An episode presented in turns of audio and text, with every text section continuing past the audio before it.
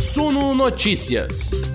As notícias que afetam os mercados do Brasil e do mundo, comentadas para você. Olá, investidores, sejam todos muito bem-vindos. Já são 19 horas em ponto para você. Aliás, 8 18h59, hein? Estamos aqui alguns segundos da virada das 19 horas. Obrigado a todos que nos acompanham pelo YouTube. Eu sou Gregory Prudenciano, editor multimídia, apresentador das nossas lives. Obrigado a todos que nos ouvem também pelas plataformas de podcast. Estamos começando o nosso trabalho aqui para a gente olhar o que fez preço. A gente vai falar da Eletrobras, a gente vai falar da Petrobras, a gente vai falar do Ibovespa, das bolsas de lá de fora, dos movimentos que, que pegaram forte ali no petróleo e também sobre o presidente Jair Bolsonaro querer um aumento de 5% para todos os servidores. Falaremos sobre o Google como a marca mais influente aqui no Brasil. Tem bastante coisa no nosso noticiário. Então, sejam todos muito bem-vindos. Já vão chegando, sentando, dando no like e a gente começa agora o nosso noticiário depois da vinheta.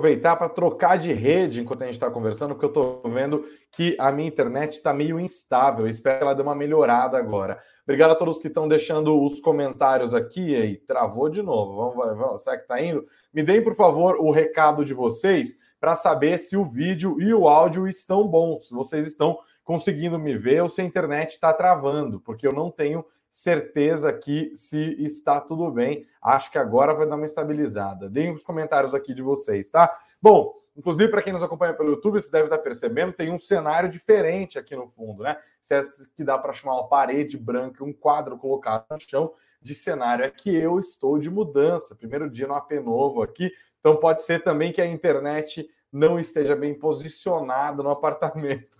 Então é um pouquinho de sofrimento, mas a gente vai se ajeitar aqui logo, logo. Eu faço uma decoração bem legal para a gente ficar acompanhando as coisas lá de fora. Eu vou tentar mudar então a resolução é, para facilitar um pouco a nossa vida hoje e evitar tanto travamento. Bom, começar a olhar hoje para Eletrobras, para Petrobras, começar pela Petrobras hoje, tá? Um novo avanço dos preços do petróleo hoje é, acabou ajudando as ações da Petrobras e também as expectativas sobre a troca no comando da empresa. Isso porque está rolando agora a Assembleia Geral da empresa e aí o governo deve interferir menos, pelo menos essa é a expectativa do mercado. Os nomes indicados foram soluções caseiras e foram soluções caseiras depois de soluções não tão ortodoxas assim, né? Falando ali do Adriano Pires e do Rodolfo Landim, que acabaram desistindo das indicações por terem, por estarem em conflito né, nas suas carreiras com esses cargos públicos aos quais foram indicados. As soluções domésticas surtiram efeito, o mercado gostou, e isso também foi visto como um sinal de que a Petrobras continua a sua caminhada de maneira independente, como uma empresa firme e forte ali, resistindo às possíveis ou tentativas de intervenção do governo federal, tá? Esse mesmo motivo também acabou pegando nas ações da Petrobras. Os motivos são distintos, mas são parecidos. No caso da Petrobras, a Assembleia Geral deve eleger esses nomes que o mercado vê como uma reafirmação da independência da empresa. E no caso da Eletrobras, a expectativa é de um avanço da privatização dos papéis. Mas antes de falar da Eletrobras, ainda os números da Petrobras. As ações ordinárias hoje subiram 2,46%, as ações preferenciais avançaram 2,13%. E olha, a Petrobras tem um peso importante no nosso Ibovespa, é sempre bom destacar isso. Então, olhando para os números da Petrobras hoje, a gente acaba aprendendo um pouco a recuperação dos números do Ibovespa hoje, né? Isso, inclusive, olhando para um índice que subiu 0,55%, terminou o dia no 116.782 pontos, subiu, mas não subiu tanto quanto as bolsas de Nova York, Nasdaq, por exemplo, terminou numa alta de mais de 2% hoje. A moeda americana teve mais um dia de recuo, 0,26%, terminando o dia aos R$ 4,68, 87 centavos, 80.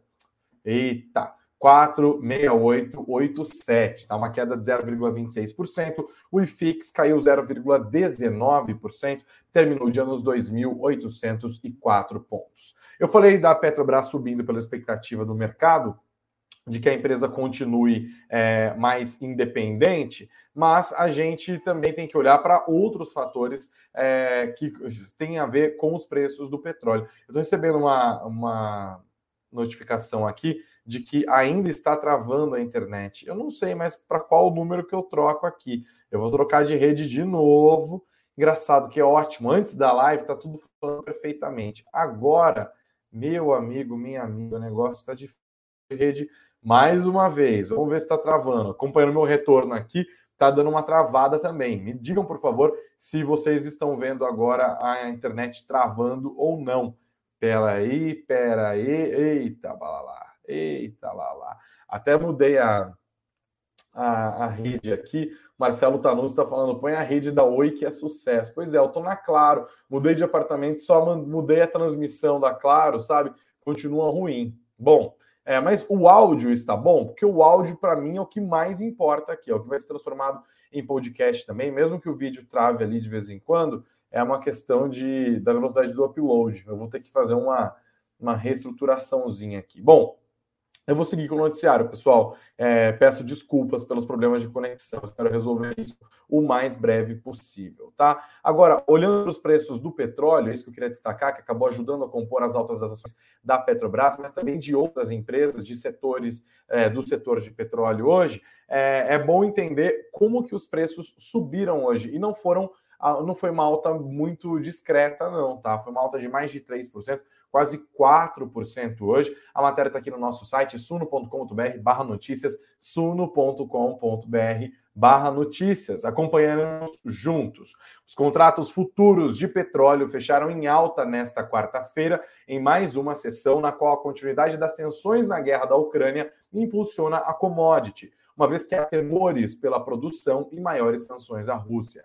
Além disso, o enfraquecimento do dólar, moeda na qual o barril é cotado, estimula investidores, em um dia no qual a flexibilização de lockdowns na China também é observada. O WTI, vendido em, com contrato para maio, fechou numa alta de 3,63% aos 104 dólares e 25 centavos o barril, enquanto o Brent para junho subiu 4%, 3,96% para ser mais exato, fechando aos 108 dólares e 78 centavos o barril. O que, que é essa história da Rússia hoje que deu uma azedada? Isso aqui, ó. O presidente da Rússia, Vladimir Putin, diminuiu as esperanças de que a guerra na Ucrânia possa terminar em breve, descrevendo as negociações de paz como um beco sem saída. E aqui a análise do Commerzbank. Isso significa, dizem os analistas do Commerzbank, que o embargo de petróleo da União Europeia contra a Rússia ainda é uma possibilidade, mesmo que ainda não tenha sido encontrada a maioria para apoiá-lo. Hoje, Putin afirmou que pode redirecionar facilmente as exportações de seus recursos energéticos do Ocidente para países que realmente precisam deles, enquanto aumenta o consumo doméstico de petróleo, gás e carvão. Tá? Então a gente está vendo mais um capítulo da volatilidade dos preços do petróleo. Nós tivemos no começo dessa semana uma queda muito forte, depois tivemos uma alta bastante robusta, e essa alta robusta que foi vista ontem, por exemplo, continuou a ser vista nesta quarta-feira, né? Aos preços do, do óleo subindo, os preços é, das ações das empresas ligadas a esse setor também acabaram escalando hoje, tá? Vamos dar uma olhada no mapa do Ibovespa, que está aqui no nosso site, inclusive do Status Invest. A gente vê que o setor bancário teve uma alta majoritária com uma pequeníssima queda do, da Itaúsa, né? Uma variação para baixo de 0,3%.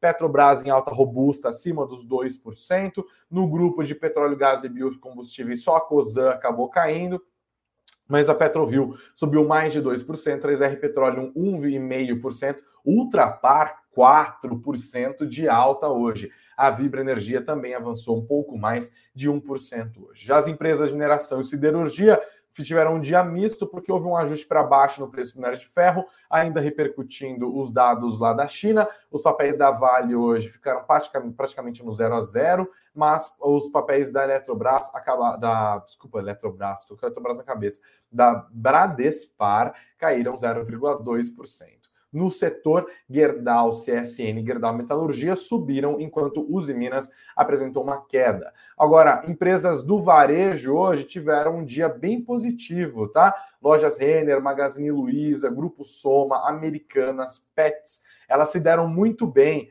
Por quê? Tem um outro dado bem relevante aqui, galera, que são as vendas no varejo no mês de fevereiro. O mercado já acordou de olho nesses indicadores hoje. O mercado esperava uma alta de 0,02%, 0,2%, tá? Uma alta bem módica, bem discretinha. No final das contas, as vendas do varejo de fevereiro subiram 1,1%.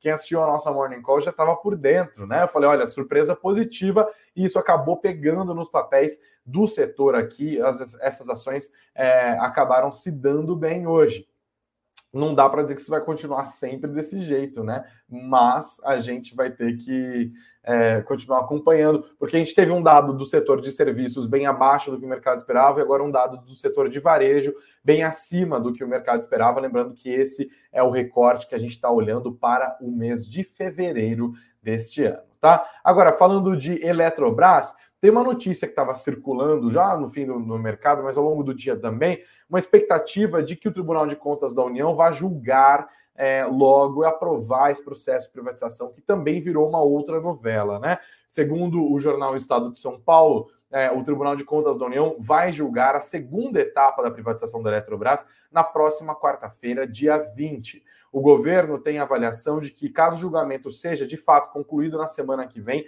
vai ser possível concluir a venda da estatal é, até o dia 13 de maio, que é a data que foi prometida ali pelo ministro da Economia, Paulo Guedes. Mas, no entanto, ainda existe o risco da conclusão do julgamento ser adiada, porque isso já aconteceu na primeira parte, inclusive. O governo achava que a segunda etapa da privatização já ia ser tocada nessa semana pelo TCU. No final das contas, a boa notícia é que deve ser da semana que vem, tá? Tem muita coisa para a gente deve pra gente acompanhar. Para que você que está como acionista da Eletrobras, que está acompanhando esse projeto, fica de olho no voto do ministro Vital do Rego, porque segundo o Jornal Estado de São Paulo, a tendência é que ele apresente um pedido de vista de pelo menos 60 dias, o que pode inviabilizar o cronograma do governo. Mas outros ministros devem tentar reduzir o prazo do pedido de vistas para 20 ou 30 dias, o que ainda tornaria possível a privatização da Eletrobras nas próximas semanas, tá? Isso é normal de acontecer? Não é comum, mas já aconteceu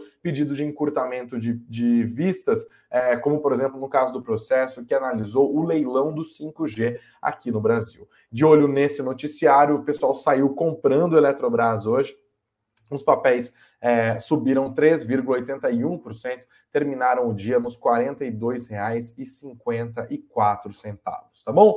O setor de energia, inclusive, teve uma alta bastante generalizada, muita gente buscando o setor de energia por ser um setor mais seguro em meio a tantas volatilidades, né? Quando a gente olha para o mercado internamente, quando a gente olha para o mercado lá fora também, o setor de energia se dá bem, a Eletrobras tende a puxar as ações do setor. Hoje foi mais uma vez é, um dia em que coisas assim acabaram acontecendo. Tá bom? Tem mais destaques para a gente falar aqui. Antes, eu já paro para pedir o like de vocês, que é sempre muito importante. Não se esqueçam de curtir o nosso conteúdo. Se você ainda não está inscrito, se inscreva no nosso canal. Também ative as notificações para não perder nada. E se você nos ouve pelas plataformas de podcast, o processo é o mesmo. É sentar o dedo no like e seguir o nosso perfil aqui no Spotify, no Google Podcasts, na Apple Podcasts, no Tidal, no Deezer, qualquer que seja a plataforma pela qual você está nos acompanhando, tá? Tem mais notícias para a gente tratar aqui, mas deixa eu dar uma olhada nos boa noites que a gente está recebendo aqui. O Diego está deixando as saudações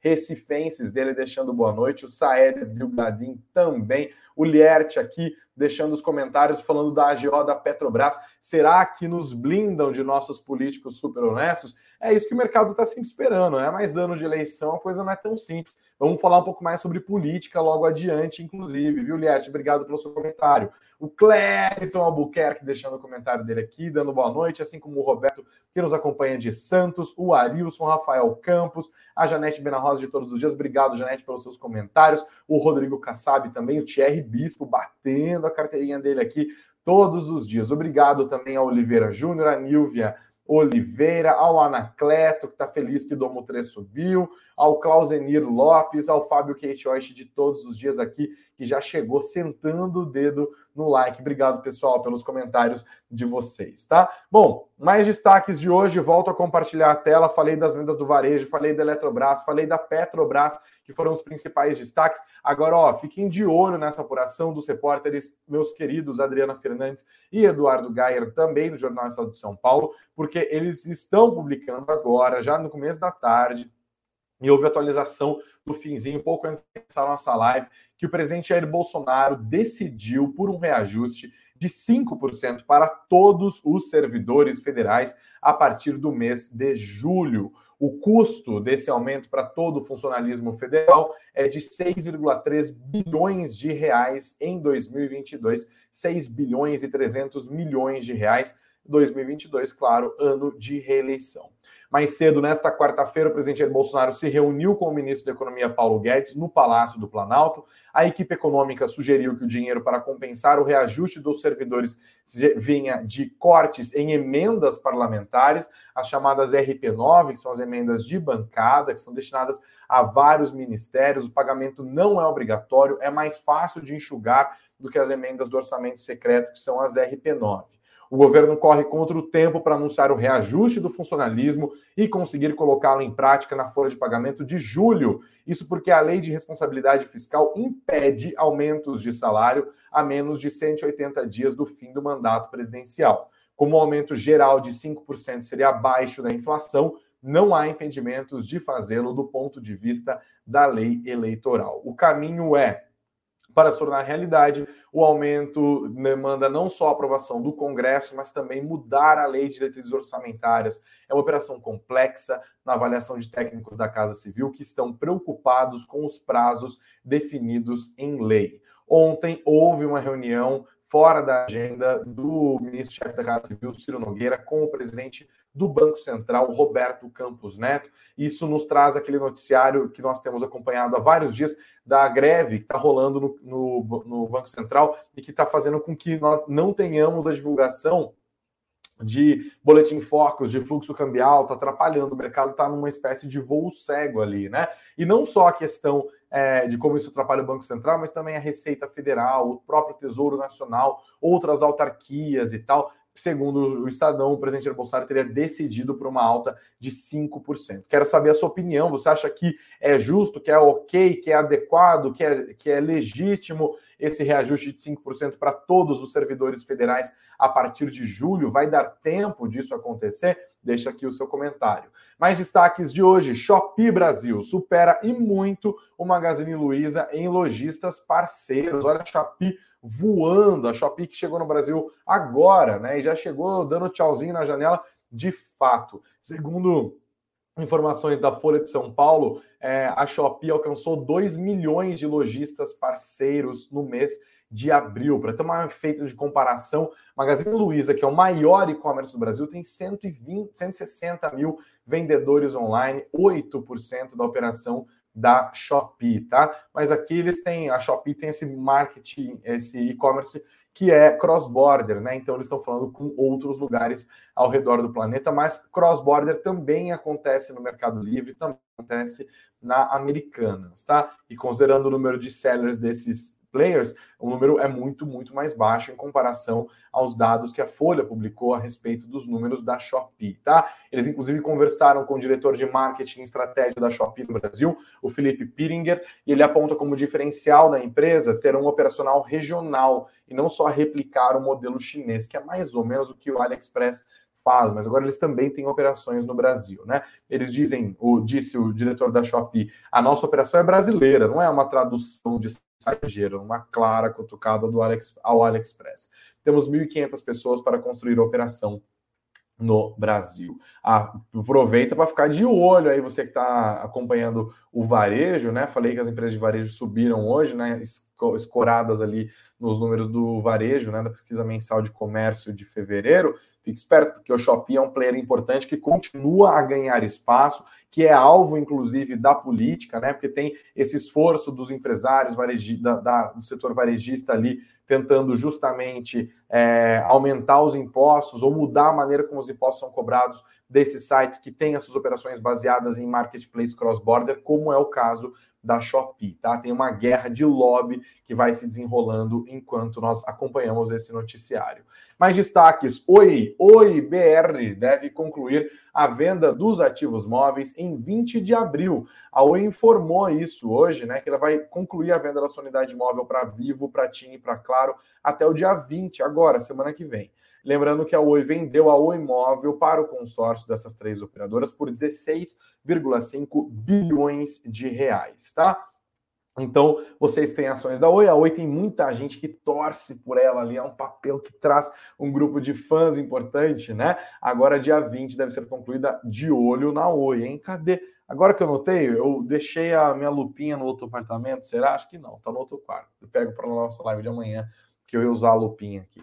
XP, agora prévias operacionais, hein? XP atinge 873 bilhões de reais de ativos sob custódia no primeiro trimestre de 2022, uma alta de 22%. É um numerão, hein? A XP chegando perto da marca de um trilhão de reais sob custódia. Os dados foram divulgados hoje, né, na prévia operacional do primeiro trimestre da empresa. O crescimento é de 22% na comparação com o primeiro trimestre do ano passado e de 7% quando a gente compara o quarto, o primeiro trimestre deste ano com o quarto trimestre do ano passado. Segundo o fato relevante da XP, o crescimento na comparação ano a ano reflete uma captação líquida de 207 bilhões de reais e uma desvalorização de mercado de 49 bilhões de reais. E aí eles escreveram um documento divulgado. Apesar de uma conjuntura desafiadora, com um novo pico de casos de Covid-19 no Brasil e conflito entre Rússia e Ucrânia, e um trimestre sazonalmente mais fraco,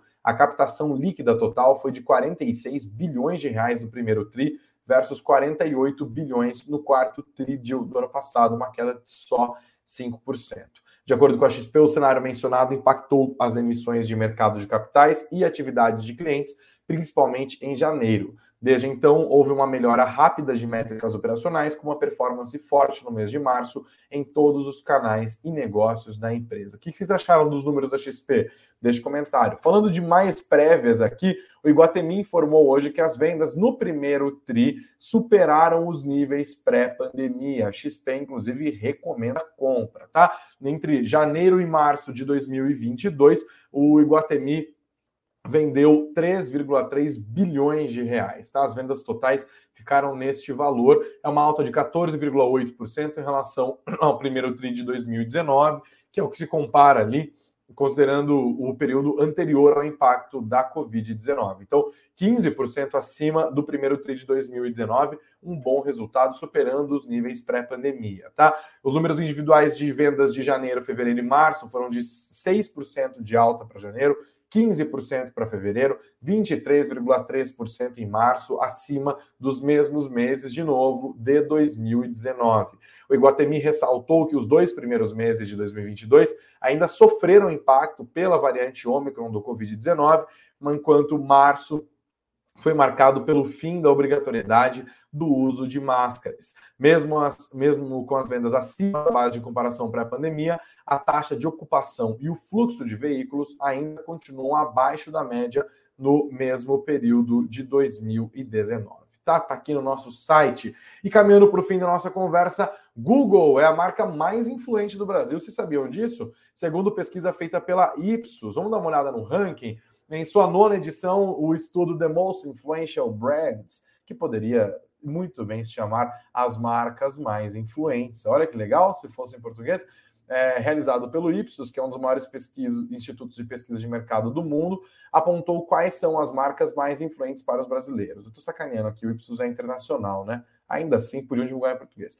O Google se sagrou bicampeão e encabeçou a lista pelo segundo ano consecutivo. As empresas de tecnologia reforçaram a relevância no cotidiano dos brasileiros e levaram oito das dez primeiras posições do ranking. Olha só, depois do Google, o top 3 é composto por Samsung e YouTube, que também figuraram em 2020 na terceira e segunda posição, respectivamente. Então, o Google permaneceu em primeiro, Samsung era o terceiro, passou para o segundo, YouTube era o segundo, passou para o terceiro lugar. Vamos para a lista? Primeiro lugar, Google, depois Samsung e YouTube, como nós falamos, na sequência Netflix, Americanas, finalmente uma brasileira. A Amazon, sexto lugar, Facebook e Mastercard empatadas no sétimo lugar, Natura e Nestlé empatadas no oitavo lugar, e no lugar Mercado Livre e em décimo lugar Microsoft. Tá bom?